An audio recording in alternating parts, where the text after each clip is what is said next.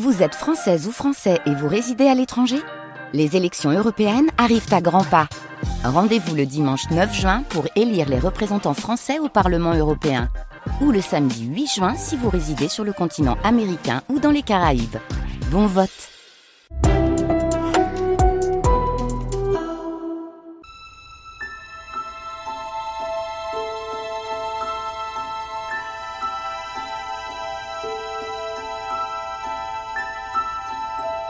Les nuits de France Culture.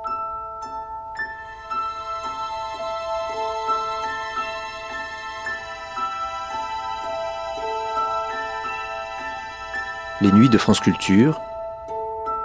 Une mémoire radiophonique.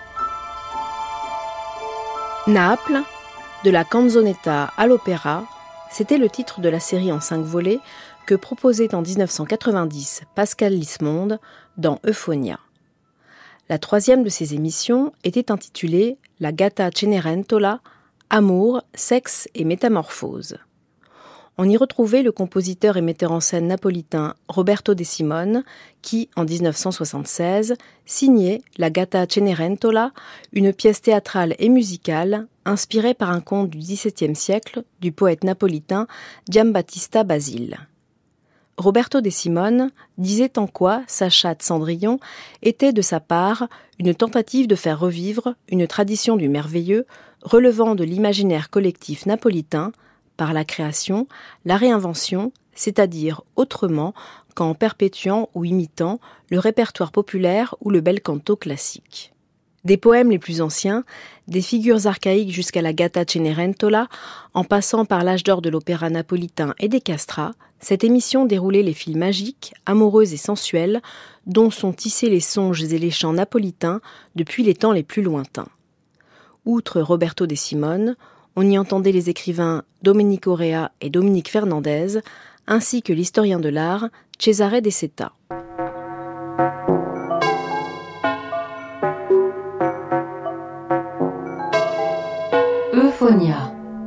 Une émission du programme musical de France Culture. De la canzonetta à l'opéra Naples par Pascal Lismonde. Aujourd'hui, la Gatta Cenerentola, Amour, sexe et métamorphose.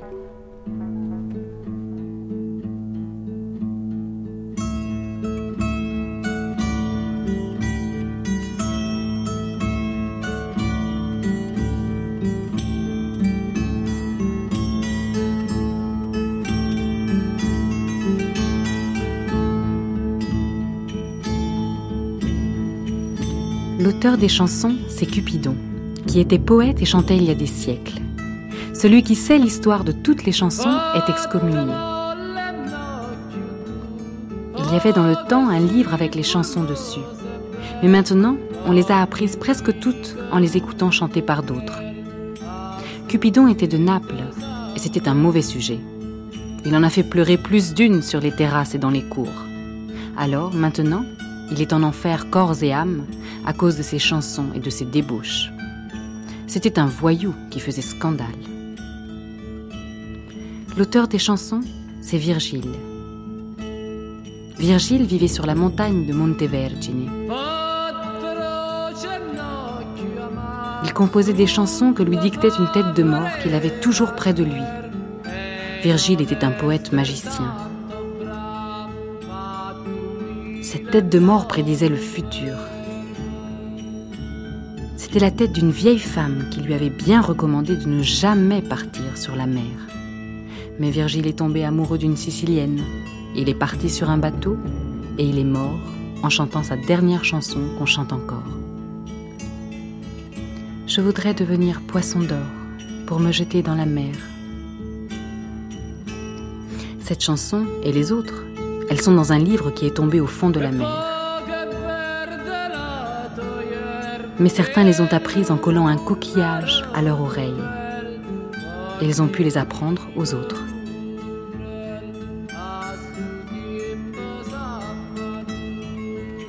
C'est Sibylle qui avait le livre des chansons. Sibylle était la plus belle femme du monde et la Vierge par excellence. Elle détenait le livre où étaient écrites toutes les choses du passé et celles de l'avenir. Elle pouvait donc tout prédire. Un jour, elle avait même prédit la naissance du Christ, mais elle croyait que la Vierge qui devait l'enfanter, ce serait elle. Convaincue à tort de cela, elle entendit une nuit les anges qui chantaient pour annoncer la naissance du Rédempteur. Stupéfaite et scandalisée, elle se rendit à Bethléem, où elle vit la Vierge Marie avec l'enfant dans ses bras. La Madone lui tendit la main, et quand Sibylle la Belle fut touchée par la Vierge véritable, elle devint d'un coup vieille et laide pour la punir de sa présomption. Pour le même péché, le livre lui fut enlevé. Elle fut condamnée à ne jamais mourir et à toujours réciter par cœur les chansons du livre qu'elle n'avait pas su interpréter pour elle-même. Et cela jusqu'à la fin du monde où, après avoir expié sa peine, elle redeviendra jeune et belle, sans doute comme avant.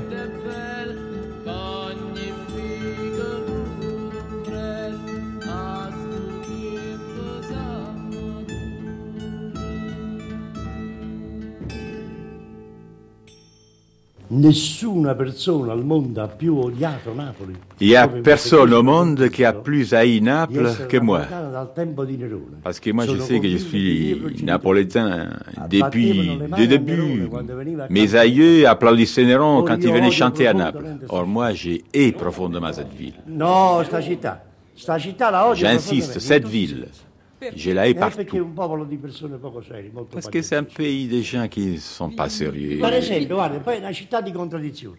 C'est une ville de contradictions. Et puis, ils sont excités, sexuels, érotiques. euh.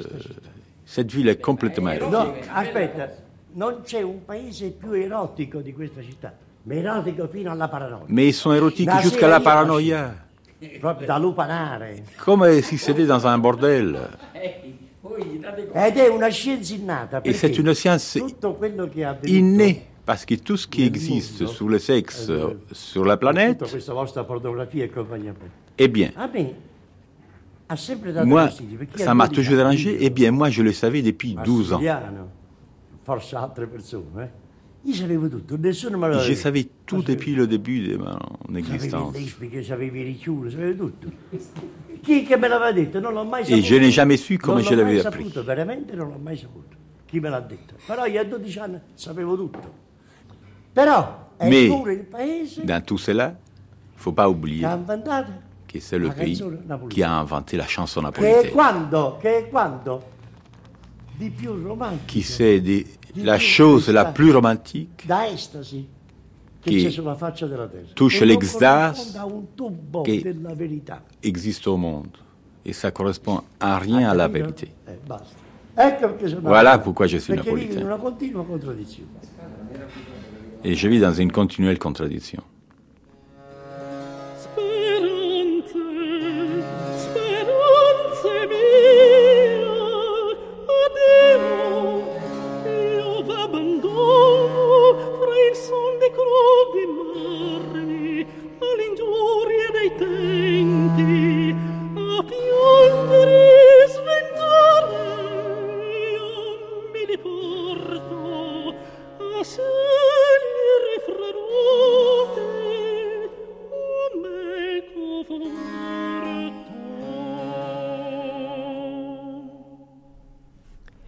Ne concède ce droit à aucun étranger.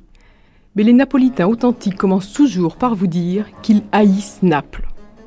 En somme, nous entrons de plein pied dans les rapports passionnels exacerbés qu'on entretient avec cette ville. Sans doute un des effets de cette sexualité intense dont parle l'écrivain Domenico Rea. Lui que vous venez d'entendre, c'est une des figures de la ville. On l'imaginerait volontiers au fond de la grotte de la Sibylle de Cume, en train de lancer des imprécations contre cette ville marâtre, mère dénaturée, qui abandonne ses fils à la rue. Ces rapports d'amour-haine, cette sexualité exacerbée, sont une constante dans l'histoire et la culture de Naples, avec un caractère bien particulier. On en retrouve ainsi les témoignages chez tous ceux qui ont découvert la ville à toutes les époques tel ce peintre allemand, von Mares, qui au XIXe siècle a peint une immense fresque pour l'Institut des recherches marines, aujourd'hui Villa Comunale, devant la baie de Naples.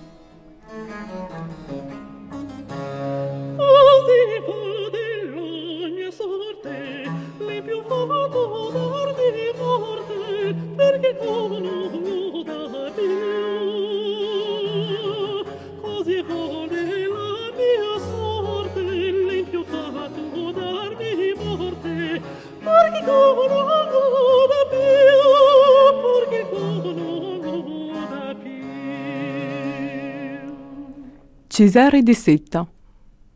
Et il a fait ce salon magnifique avec des fresques qui sont un peu, un peu le symbole de la mythologie euh, de, de la mythologie napolitaine, mais même euh, de le sentiment avec lequel euh, la culture allemande, ou en général du Nord, a regardé à la, à la tradition de la Méditerranée. parce que nous avons de, des images de mer, de roches, de pêcheurs, de pêcheurs, qui sont ici, c'est très beau, et, hum, et même de le jardin, non? Nous avons là un grand, un grand oui, arbre d'oranger avec des femmes, une c'est la femme de, de Dorn, l'autre c'est une femme, de, autre homme de, de science qui a travaillé ici. Mais dans cette fresque aussi, il y, a, aussi une autre chose qui me surprend, parce que vous, César Dissé, vous parliez donc du regard des hommes du Nord sur, le Sud, sur la Méditerranée, mais il y a par exemple dans cette fresque ici au fond, on voit ces, pêcheurs en train de pousser un bateau vers la mer. Apparemment, ils sortent d'une grotte et euh, les deux pêcheurs, l'un est complètement nu, l'autre à moitié. Il y a aussi cette fascination pour la, pour la beauté des corps et pour la, une sorte de, liberté, de, pour même une forme d'érotisme aussi que, oui, que l'on retrouve clair. très fortement. Euh, euh, très forte et, c'est une mélange, je crois, surtout avec la culture allemande, avec le problème de la homosexualité, qui est très lié, euh, sont le même an qu'il arrive euh, euh, en, Naples et après ils partent pour Capri et après encore pour Taormina von Gleden, qu'il est le baron von Gleden, non? Qu'il a fait magnifique photo de, de jeunes filles en flair, tout c'est une documentation extraordinaire de ce euh, euh, rapport avec la Méditerranée, l'homosexualité, euh, le problème de la beauté en général et au début d'une culture, en quelque manière, de la décadence, de la décadence en sens culturel. Je ne voulais faire de moralisme. Et ça, c'est un, des problèmes de, enfin un problème, un des aspects de Naples qui est, qui est très fort, enfin qu'on retrouve dans toutes les formes de la, de la culture. C'est ambiguïté. Cette, cette, ambiguïté, ces, ces, changements de rôle. C'est le bon Pulcinella est un, est un bon exemple. Et on, le retrouve, mais vraiment dans, dans la chanson. Il y a une, une tradition d'ambiguïté dans le rôle codifié, non? Dans la dans la tradition, dans la culture, dans la religion, dans le, euh, dans le formalisme de, le, rôle, qu'ici, il entre en discussion. Et euh, Naples, il a montré, pour tradition pluriséculaire, une grande euh, capacité de tolérance vers tout ça.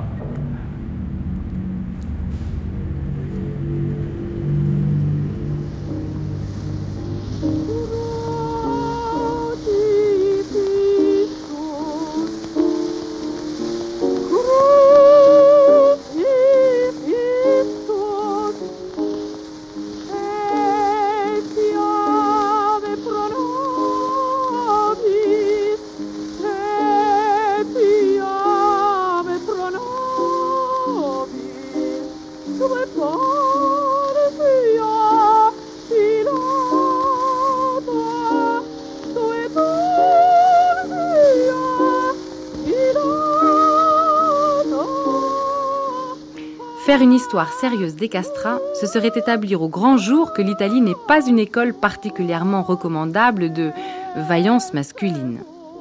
Beaucoup d'étrangers l'aiment précisément pour ce motif, et pense qu'avec un caractère plus résolu et des dispositions mieux tranchées, ce pays n'aurait pas le charme unique ni cette facilité pour les arts qui le rendent si fascinant. Le héros grec avait su ainsi préserver sa nature féminine au moment où il était sommé de s'en dépouiller pour aller sous les murs de Troie servir les ambitions militaires de son pays. 2000 ans plus tard, une aspiration identique poussa notre peuple à inventer les castrats. Jusqu'à l'arrivée des Espagnols, la séparation rigoureuse entre les sexes n'existait pas. On ignorait l'honneur viril. Les Espagnols, avec leur code intransigeant et leur autorité despotique, apportèrent un bouleversement complet. Les uns à droite, les autres à gauche, en bon ordre. Marchez Que chacun apprenne à remplir les devoirs de son sexe et se garde d'empiéter sur les privilèges de l'autre. Comme Achille, sommé par ses chefs de prendre congé de son adolescence, c'est Naples, c'est l'Italie tout entière qui fut appelée à devenir adulte au début du XVIIe siècle, à se diviser en hommes et en femmes selon une coupure aussi nette, aussi dramatique que celle que Platon a décrite dans le banquet.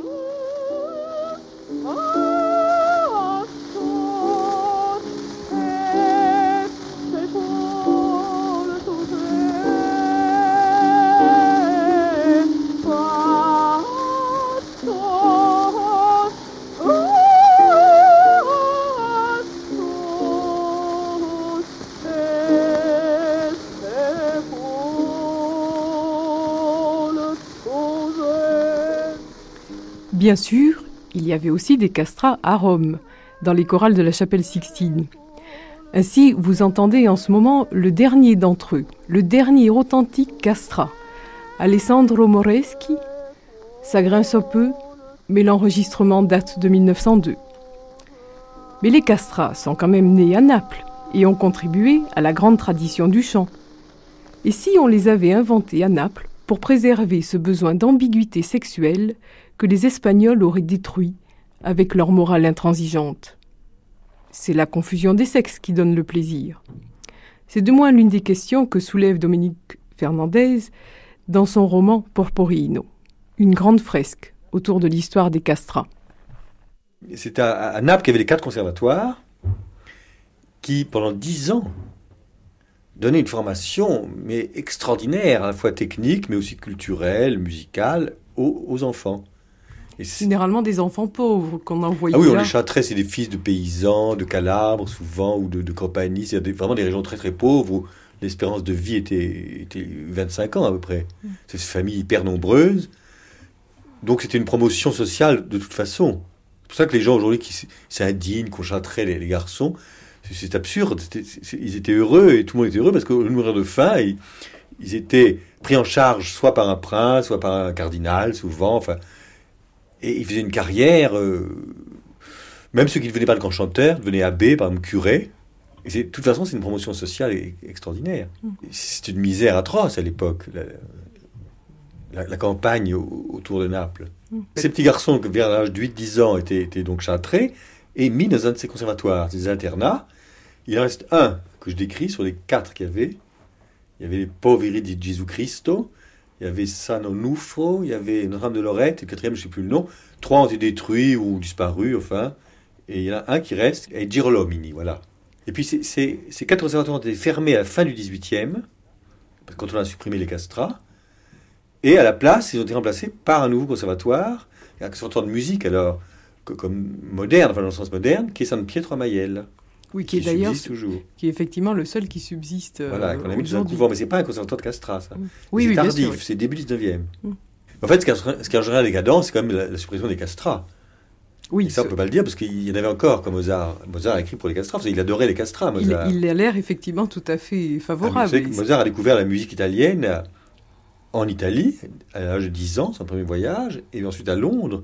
Il a écrit beaucoup d'airs pour les castrats. Il a écrit son plus bel opéra, Idoménée, pour un castrat et même Clémence Titus, à la fin de sa vie, est encore pour les castrats. Et les premiers opéras Mithridate et Lucio Silla sont écrits pour des castrats. Et on sait, d'après ses lettres, qu'il adorait les castrats. Vous savez, je crois que on ne sait plus ce que c'est que chanter aujourd'hui. C'est Stendhal qui l'a dit depuis que les castrats ont disparu. Aucun chanteur ni chanteuse aujourd'hui n'approche de, ce que c'était que l'art des castrats. Ce sont des voix de soprano. Oui, mais c'était des voix d'enfants, des voix blanches, mais avec le coffre de l'homme Donc ce qui peut s'approcher, c'est les voix blanches des enfants anglais, par exemple, seulement ils n'ont pas de coffre, c'est mince. C'était une voix de... de... Et pas, c'est pas une voix de femme, parce qu'une voix de femme est beaucoup plus charnelle. C'est une voix blanche, un peu asexuée, mais avec un coffre d'homme. Et d'après tous les témoins, que ce soit Stendhal, Casanova, enfin, les musiciens, les compositeurs eux-mêmes, c'était prodigieux. Alors leur, technique aussi était prodigieuse. Aucun chanteur aujourd'hui, Farinelli, on sait par exemple qu'il pouvait trier sur, sur, trois octaves en descendant. Je ne sais pas ce que vous prenez, ce que c'est, trois octaves en triant sur chaque note. Et en faisant battre la, luette, vous savez, pour faire comme ça. personne, ni Calas, ne peut approcher de. Calas avait deux octaves, je crois, d'extension vocale seulement. Mm. Tout ça parce que pendant dix ans, pendant, tous les jours, tous les jours, il faisait des exercices, les mêmes exercices, c'était prodigieux. C'est ça qu'on oublie. Il ne s'agit pas de chantrer seulement pour conserver une jolie voix. Il s'agit de. Il y avait une éducation musicale fantastique à Naples. Il s'agissait bien d'exercice. Le plaisir, oui, le plaisir le plus vif montait des profondeurs de nos corps et se répandait par nos gorges en notes cristallines qu'elles chantournaient à ravir. Les sons, non plus simples vibrations des atomes ébranlés dans l'espace, mais chaude matière et vivante émulsion, avaient l'épaisseur de la crème, la transparence de l'opale, le velouté du damas, le panache du jet. Les chanteurs non coupés se contentent de les souffler hors de leurs poumons, d'où ils prennent leur vol en légères arabesques. Moi, je les sentais, comment dire, remuer sous ma langue, mollir dans le suc des muqueuses, se colorer aux roseurs du palais, tiédir contre l'ivoire des dents se gonfler enfin et s'épanouir à l'approche des lèvres. Aussi pur que les sons émis par la plus éthérée des gorges féminines, il possédait en outre une consistance, une rondeur, quelque chose de pulpeux et de moelleux, comme un poids de chair mêlé indissolublement à leur transparence. Et à qui pourrait s'étonner de trouver dans une voix humaine des qualités d'une telle sorte? Je répondrais que les voix ordinaires, en effet, sortant de la poitrine où elles sont confinées dans la cage thoracique, s'échappent de la bouche aussi impalpable que l'air dont elles tirent leur volatile substance. Tandis que la voix du castrat, étant par la force des choses son unique organe d'émission, se trouve tout imprégné de cette sève qui n'a pas d'autre issue dans son corps. Elle draine avec elle, outre l'air des poumons, la lourdeur de ses membres, l'odeur de sa peau, la fécondité méconnue, enfouie dans ses parties mortes. Son gosier produit non seulement une expiration pulmonaire, mais un acte complet d'expulsion. Ce qui donne aux femmes, renversées dans leur fauteuil et pâmées en nous écoutant, l'impression qu'elles font l'amour avec nos voix.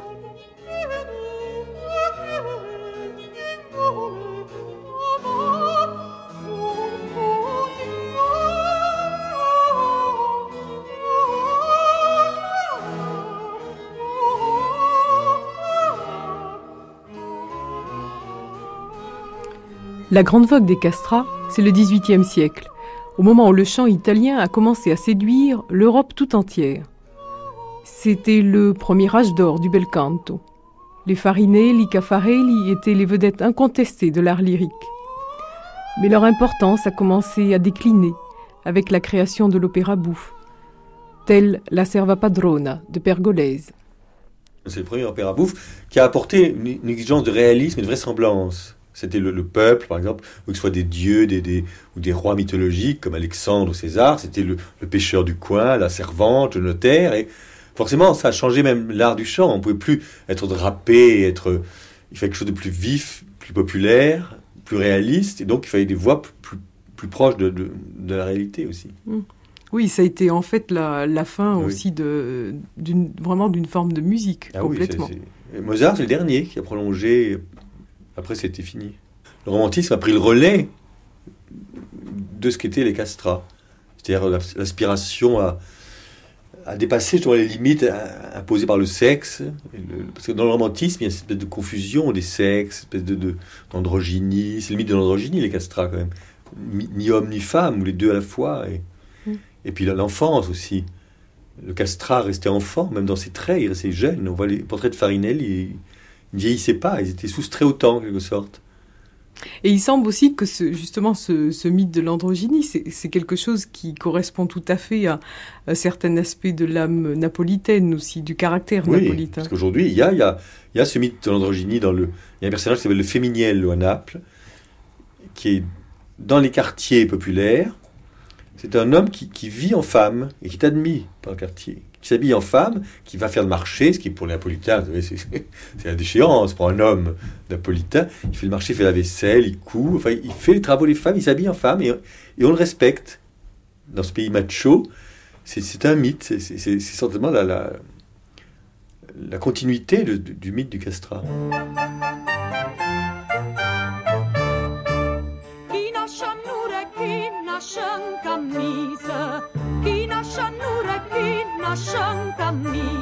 Certaines naissent nues et d'autres en chemise. Moi qui suis née nue, dépourvue de tout, j'attends que pour moi tourne un jour le vent.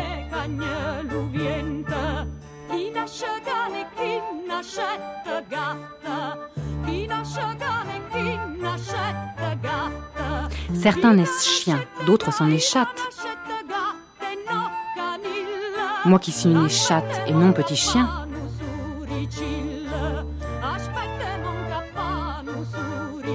J'attends le moment de prendre souris.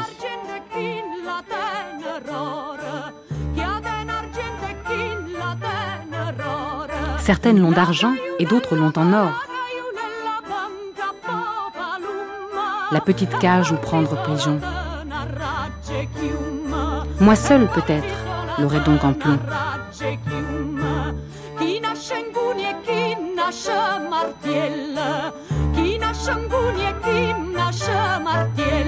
Certains naissent enclumes et d'autres marteaux. Si ce marteau se loge sans me prendre en compte,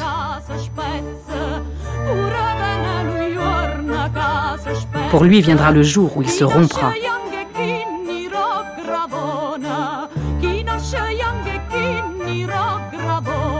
Certains naissent tout blancs, d'autres noirs de charbon. Moi, je suis de charbon, mais qu'est-ce que tu verras?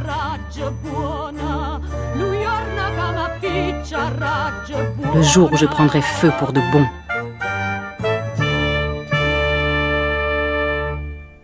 Et les Feminielli, survivants symboliques des castrats, se transforment à leur tour en chattes cendrillonnes.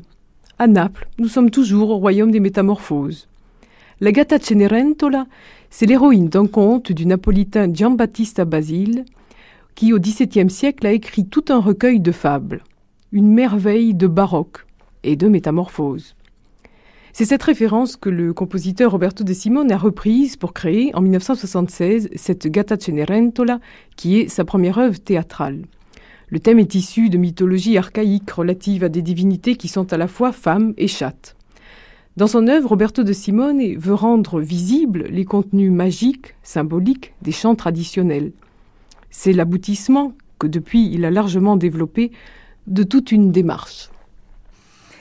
Poi negli anni 66-67 eh, Dans les années 66-67, Ehm, il folk revival au moment della grande mode du folk. che aveva avuto già il suo momento di grande qui avait déjà successo in Inghilterra eu son moment de gloire en Angleterre e avec Lomax in altri, in altri posti eccetera in Italia. aussi en France et aux États-Unis veniva proposto en Italie dal, aussi da vari gruppi come il nuovo canzoniere on le retrouvait dans différents pro, groupes comme les Nuovo Canzonieri una, ehm, eh, una riproposta qui proposait une redécouverte.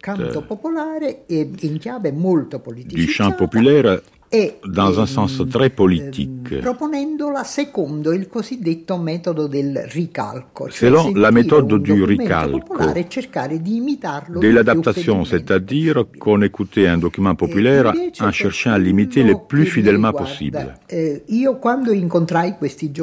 En fait, en ce qui me concerne, quand j'ai rencontré ces un jeunes de la nuova Compagnia del Canto Popolare, Chercher à faire une forme de revival complètement opposée.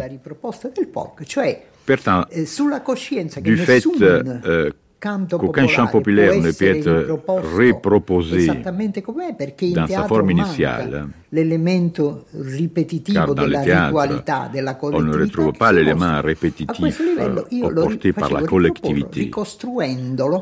Riproporlo, ricostruendolo totalmente Pour ma part, e fantasticamente J'ai préféré faire une basandolo, redécouverte complète des thèmes ehm, de l'univers basando la populaire, riproposta su una eh, ricreazione totale dei materiali. En faisant In donc questo une senso non si récréation faceva il totale verso, des o non si matériaux de la cercava di tradition. imitare i contadini o i, i, i, i cantastorie Dans ce eccetera, sens, ma on ne si cherchait pas à proponeva imiter les un tipo paysans, di les revival chanteurs, dove l'individuazione di uno stile mais on proposait un type non de era ehm, où il ne s'agissait pas de copier styles canto du bel canto, eh, de la tradition mm, classique, mais plutôt de se rapprocher d'un style personnel, associé à la gestualité du chanteur. Dans ce sens, j'ai proposé si potrebbe donc un type de eh, chant somatizzato, qui cioè eh, pourrait se définir comme somatisé, eh, c'est-à-dire vraiment reconnaissable, secondo la gestualità identifiable del par les E lo sons en accord avec la gestualité du personnage, ce qui nous ramenait à la véritable essence de l'expression populaire. Ehm, per quel che riguarda la differenza tra questo tipo di operazione la, eh, la, la, ehm, la canzone napoletana, à la différence capire entre ce benissimo type la de canzone travail napoletana. è et un la chanson napolitaine, on peut très bien comprendre. a, grandi poeti La chanson napolitaine est un phénomène très complexe lié à des grands poètes comme Di Giacomo, des grands musiciens comme Tosti o ancora Italia dell'Eva, come eh, tantissimi, eccetera, ma, e come tant d'autres. eh, oppure di altri autori, anche Ou illetterati. aussi d'autres auteurs musicalmente, littéraires, Ma che si basa su una tradizione mais di qui se base emissione sur vocale la tradition totalmente d'une émission diversa vocale dalla- dallo complètement stile e différente del canto popolare, du dell'autentico style canto du popolare chant e di populaire, questa op- authentique et donc eh, alla quale ho, ho partecipato io. che que j'ai réalisé. Successivamente il problema del, mh, Je del dirais que par la suite, Les legate questions de la mise en scène des problématiques liées au monde populaire m'ont conduit à abandonner la simple e reprise musicale di et qu'alors portare j'ai tenté alla conoscenza di un proposer à la pubblico connaissance d'un vaste quello public che è il, mm, il visionarismo e Le la côté visionnaire. di una cultura popolare. l'imagination In d'une culture populaire, nata la gatta Cenerentola, che è il tentativo di visualizzare una tradizione. ainsi est née la chatte fantastica Cendrillon, qui est une tentative pour faire revivre une tradition du merveilleux relevant de l'imaginaire collectif. C'est une invention totale, mais avec une attention particulière à l'imaginaire collectif, non pour en faire une adaptation, mais en le réinventant complètement.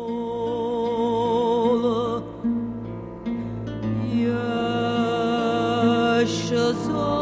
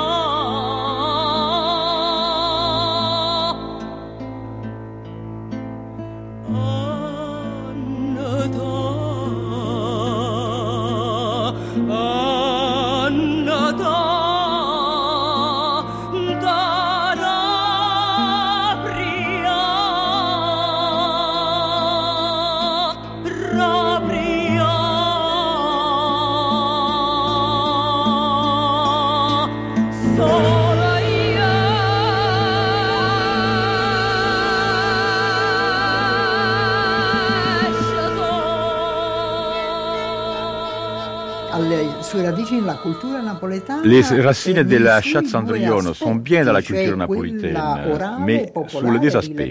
La tradition orale, populaire toujours vivante, et celle des origines littéraires, de la tradition euh, écrite. Ma per esempio la, la gatta è anche una, una donna che... Mais la chatte, c'est aussi une figure féminine très importante. Certes, c'est la personnification de la tradition elle-même. Ecco perché la, e la visualizzazione Disons que c'est la visualisation d'une tradition. Della gatta Le personnage de la gatta et la tradition elle-même. Ecco, il, il, può avere riferimenti con le figure mitiche delle antiche dee oppure della Madonna. Par exemple, les anciennes déesses mères ou la Madonna della tradizione cattolique. Della, della scarpa che, che perde la... Il y a aussi l'épisode de la chaussure. Sì, c'è un, anche qui... Cette histoire est associée au, au culte de la Madonna di Piedigrotta ou à Naples la Madonna perd sa chaussure. C'est un peu cette histoire que j'ai inventée au théâtre. La, somme, il condensato de tous les mythes et les fables. miti e di tutte le, le, le, le favole della nostra tradizione, de quelle orali e quelle scritte. Orale et écrite. Mais vous pourriez expliquer cette histoire de la Madone de Piedigrotta? Che, sì. la, che la, la, Madonna perde la sua scarpa. No, eh, la leggenda è stata da me um, rilevata proprio qui. La légende, c'est moi qui l'ai retrouvée à l'église des Piedi Grotta. Eh, la Madonna Où, selon la tradition, la Madonna, lorsqu'il y a des tempêtes amères, abbandona la sua nicchia nella, nella, abandonne l'église, nella, nella chiesa, nella, nella, cappella. E si reca a mare e s'imbarca a mer per proteggere i pescatori. Per proteggere les pêcheurs. Allora, un, eh, una sera, eccetera, c'è stata infatti una burrasca. Lei è andata un soir qu'il y avait une bourrasque. E, e, poi è tornata sull'arena. Elle est partie pour les sauver, puis elle est revenue sur la plage. Allora L'église était toute proche. Poiché stava per sorgere il sole. Et, et alors que le soleil allait se lever. Elle s'est attardée et de ce fait a dû rentrer à l'hâte. Elle a perdu ainsi une chaussure sur la plage. Les pêcheurs l'ont retrouvée et ainsi ils ont compris que la Madonna sortait de sa grotte pour aller les sauver. Elle avait laissé le signe de sa présence sur la plage. In realtà le femmes qui veulent avoir un enfant, au moins dans le passé, avaient recours à ce simulacre en venant à l'église, le simulacre donc de la petite chaussure de la Madonna, comme on disait. Cette chaussure des chaussures liée à une vierge très répandue dans le monde entier. Il y a aussi la chaussure de Bernadette Soubirou à la grotte de Massabielle, où l'on va encore dello zoccoletto di... Le copie de son petit sabot. Di Bernadette.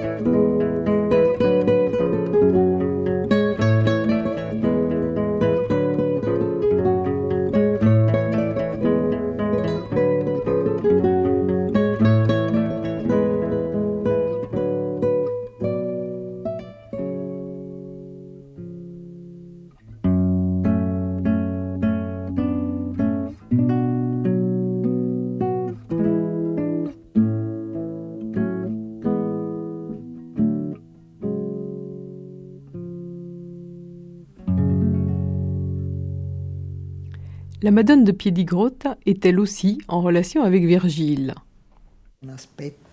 della, mm, che riguarda un, eh, C'est un autre aspect diciamo, un episodio in cui la figura qui concerne un épisode où on retrouve la figure de Virgile, le poète, qui fut assimilé comme c'est à un mage au Moyen Âge, comme objet d'un culte à Naples. À Piedigrotta même, où aujourd'hui se trouvent les sanctuaires, et la grotta dove riposavano la tombe de Virgile et la grotte où reposait son corps. On a fait l'association entre Virgile Vierge, la Madonna Vierge, qui est apparu ensuite. Et de ce fait, de très nombreux cultes rituels qui étaient à travers cette figure du protecteur diciamo, protettori della città di Napoli. Ils ont protecteur de la ville de Naples. Sono stati trasferiti alla Madonna. Ont été par la suite rapportés à la Madonna. Dans un certain sens, donc, à Naples, Virgile a eu la fonction reprise ensuite par la Madonna, avec tous ses rituels. Et également repris également par San Gennaro. Et cette grotte de Virgile est aussi en direction du lac d'Averne où se trouvait la Sibylle. Et tous ces mythes alors Diciamo che sono tutti questi miti sono stati hanno Disons que tous ces mythes ont imprégné une culture locale ehm, fournissant le matériel dont les mythologues se sont servis, mais aussi les auteurs littéraires. C'est un matériel imaginaire extraordinaire.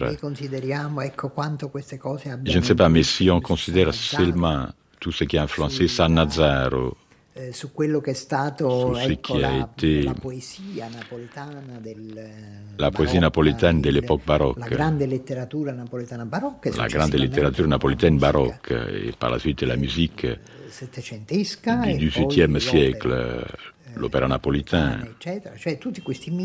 Et bien sûr, d'autres choses. Tous ces mythes ont bien entendu beaucoup influencé l'imagination artistique méridionale.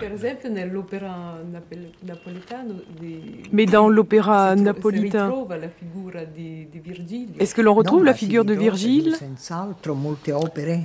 Non, mais on retrouve au contraire plusieurs œuvres situées au lac d'Averno, il y a aussi la Sibylle qui apparaît bien des fois de même, euh, dans certains cantates, on retrouve cette figure très souvent, pas seulement une sibylle, mais toutes les sibylles. Selon certains, elles étaient au nombre de neuf, pour d'autres douze, même quinze. On ne sait pas bien. Celle de Naples est la Sibylle d'écume. À chaque lieu, il y avait une Sibylle. La Sibylle d'Érythrée, celle en Grèce, celle de Delphes un peu partout dans la Méditerranée. Et quale sarebbe diciamo, la, la figura no, Et par exemple, au XVIIIe siècle, est-ce que l'on retrouve la Sibylle dans la musique?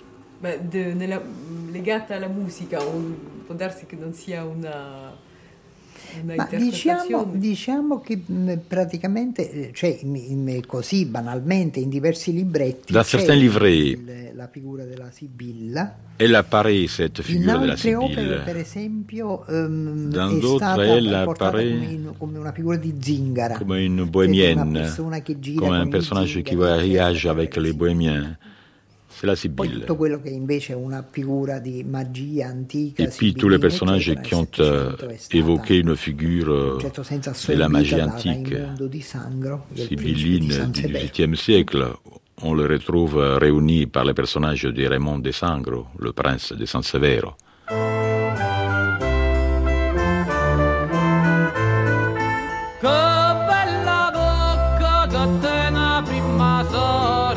La belle bouche de la première sœur.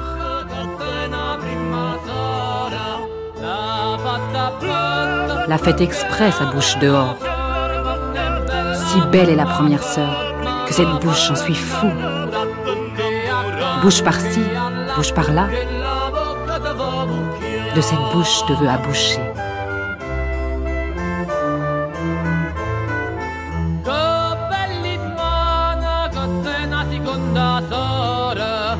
Les belles mains de la deuxième sœur. La fait exprès, ses mains dehors. Si belle est la deuxième sœur, que de ses mains je suis fou. Et main par-ci, et main par-là. Avec ses mains te veut manier.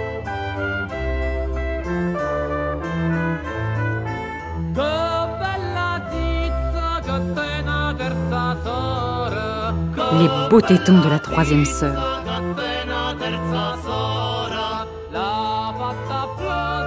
La fête express et tétons dehors. Si belle est la troisième sœur, que ces tétons j'en suis fou. Tétons par-ci, tétons par-là. De ces tétons te veut tâter.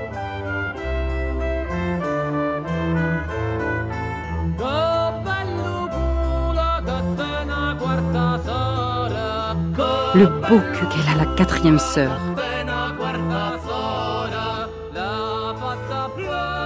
La fait exprès, tout son cul dehors. Si belle est la quatrième sœur que de ce que je suis fou. Et que par-ci, et que par-là, avec ce que te fait couler.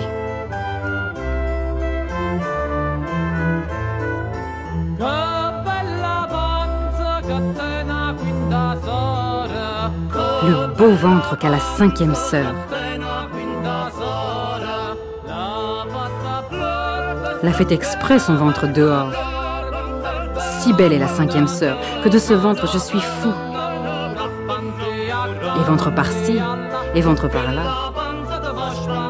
Avec ce ventre te veut éventrer.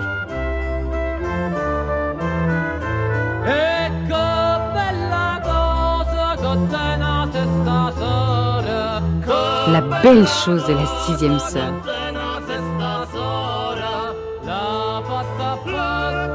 La fait exprès sa chose dehors. Si belle est la sixième sœur que cette chose j'en suis fou.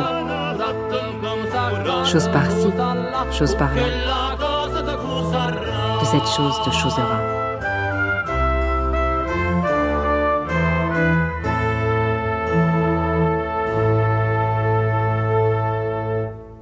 Questo mito delle, delle sei sorelle o delle sette Ce mythe des six sœurs ou des sept madones qui sont toujours sœurs est rattaché à une conception antique, presque cosmique de la natura, de la per cui nature. c'è questa nera car il y a la noire, brutta che però diventa laide, bella, qui ensuite devient belle, la stagione à invernale, la manière de l'hiver, la quale è brutta perché qui est laid fredda, car il è est froid, mais aussi on y prépare les semis.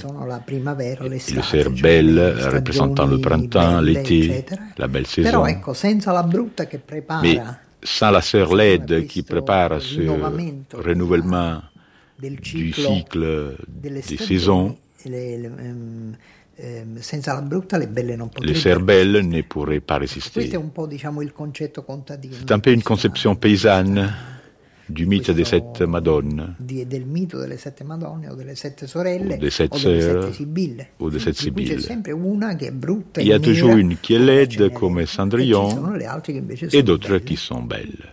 C'est sempre il mondo femminile. Il mondo femminile si rappresenta Le monde féminin un'idea di dea femminile est souvent assimilé à l'image d'une se déesse féminine qui ogni accouche d'elle-même à chaque saison. Potrebbe Quand on pense à Naples, qui On peut aussi imaginer un œuf gigantesque eh, qui contient le ferment de la vie, comme le château de l'œuf, par exemple. Eh, Oui, mais il y a aussi une légende qui dit que cet œuf est proche du point le plus dangereux de l'axe terrestre. De temps en temps, on peut perdre l'équilibre et être précipité dans le chaos. Il y a aussi, le- le Vésuve. Mais aussi les chaos. C'est aussi la circulation démentielle de la ville.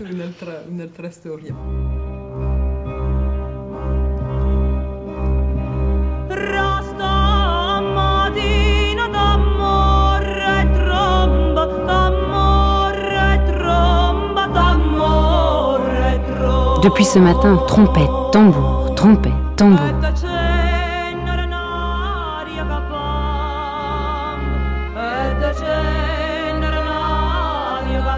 Et tout l'air qui rougeoie de cendre, et tout l'air qui rougeoie de cendre. Depuis le matin, trompette, tambour. Tambour et trompette, comme quand passe le cortège du vendredi saint. Depuis le matin, un soulier vide porté en procession. Et sur les tours du palais, sans canon, la gueule tournée vers le ciel, attendant un signal pour faire trembler de peur ou de joie les vitres des maisons.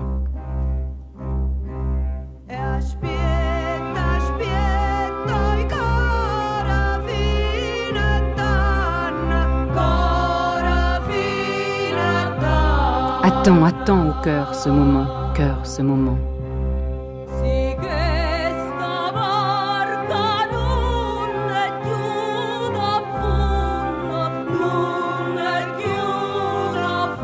Si d'ici là la barque n'a pas coulé, n'a pas coulé. C'est comme si le jour avait commis la faute de paraître avec un pied nu, que tout un chacun aspire à couvrir. Même la mer, ce matin sous le soleil, semblait un blasphème sans voix. Et même la voix des marchands de figues n'avait pas le courage de recouvrir cet air pesant, comme la cendre recouvre le feu.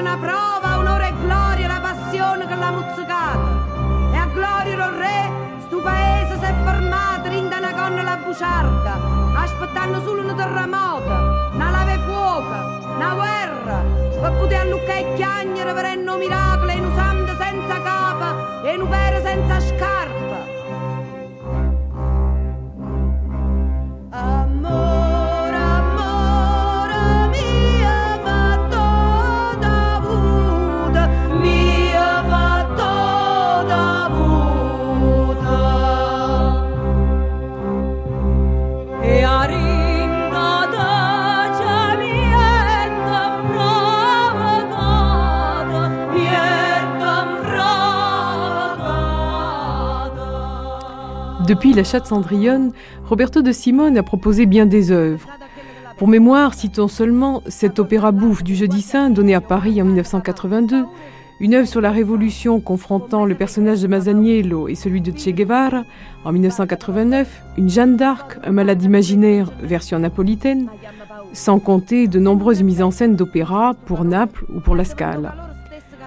Il faut citer aussi ce Requiem pour Pasolini qu'il vient de reprendre au San Carlo à Naples.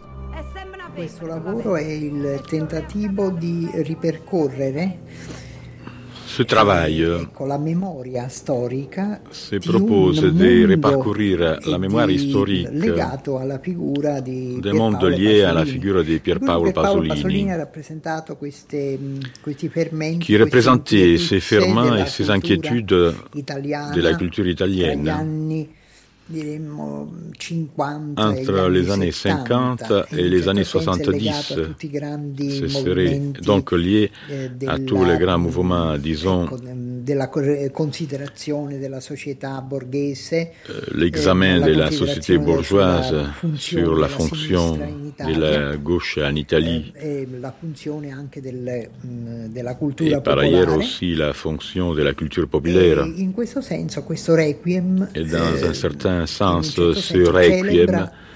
Questi fermenti célèbre les ferments qui, un peu à la manière des Pasolini, semble s'être dissous en même temps que le personnage de Pasolini lui-même, il semble mort.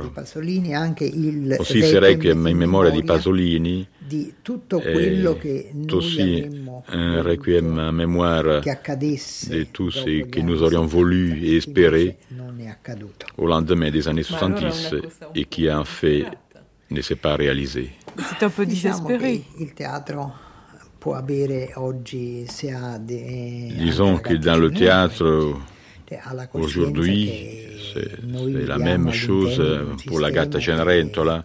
On peut tout à fait se rendre compte que nous vivons dans un système qui n'est pas rassurant ni plaisant si l'on essaye d'imaginer l'avenir euh, en termes de culture et par un requiem euh, avec toutes ces grandes traditions, Dies euh, Agnus Dei, sauf qu'au lieu de structures toutes les parties selon la liturgie, j'ai adopté une liturgie théâtrale. Mm, la messa vuole conservare il suo, Et la messe garde son aspect des parcours religieux. Eh, percorso eh, religioso all'interno di questa cultura. À l'intérieur de cette culture. Mm, I riferimenti, ecco, i materiali a Même cui si les matériaux auxquels se réfère il linguaggio si serve di elementi derivati dalla tradizione rinascimentale, della musica rinascimentale car le langage reprend des éléments de la tradition Renaissance, en même temps de la culture populaire, mais aussi de la musique rock.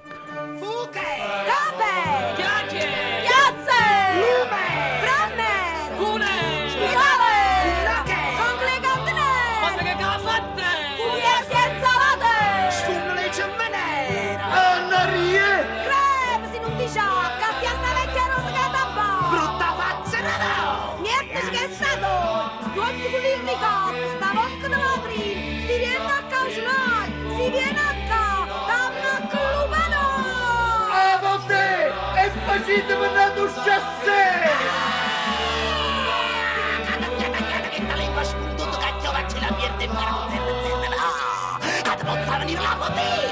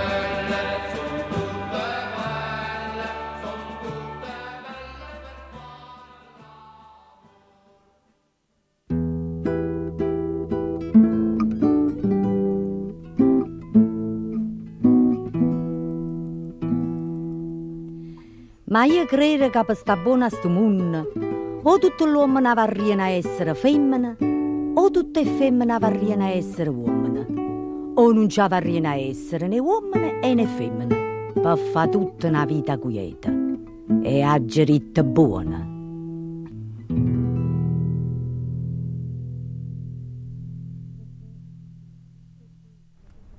C'était la Gata Cenerentola, Amour, Sexe et Métamorphose, avec Dominique Fernandez, Dominique Correa, Cesare De Seta et Roberto de Simone. Vous avez entendu les sopranistes Paolo Donascimento, Aris Christofelis et Alessandro Mareschi, ainsi que de larges extraits de la Gata Cenerentola.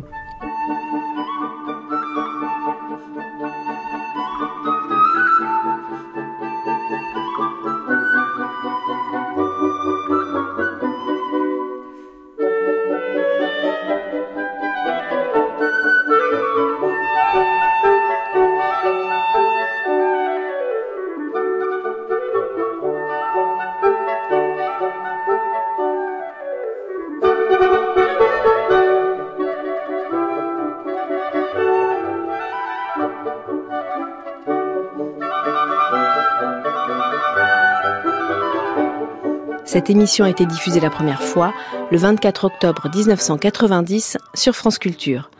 Vous pouvez la télécharger et la réécouter à la page des nuits sur le site franceculture.fr.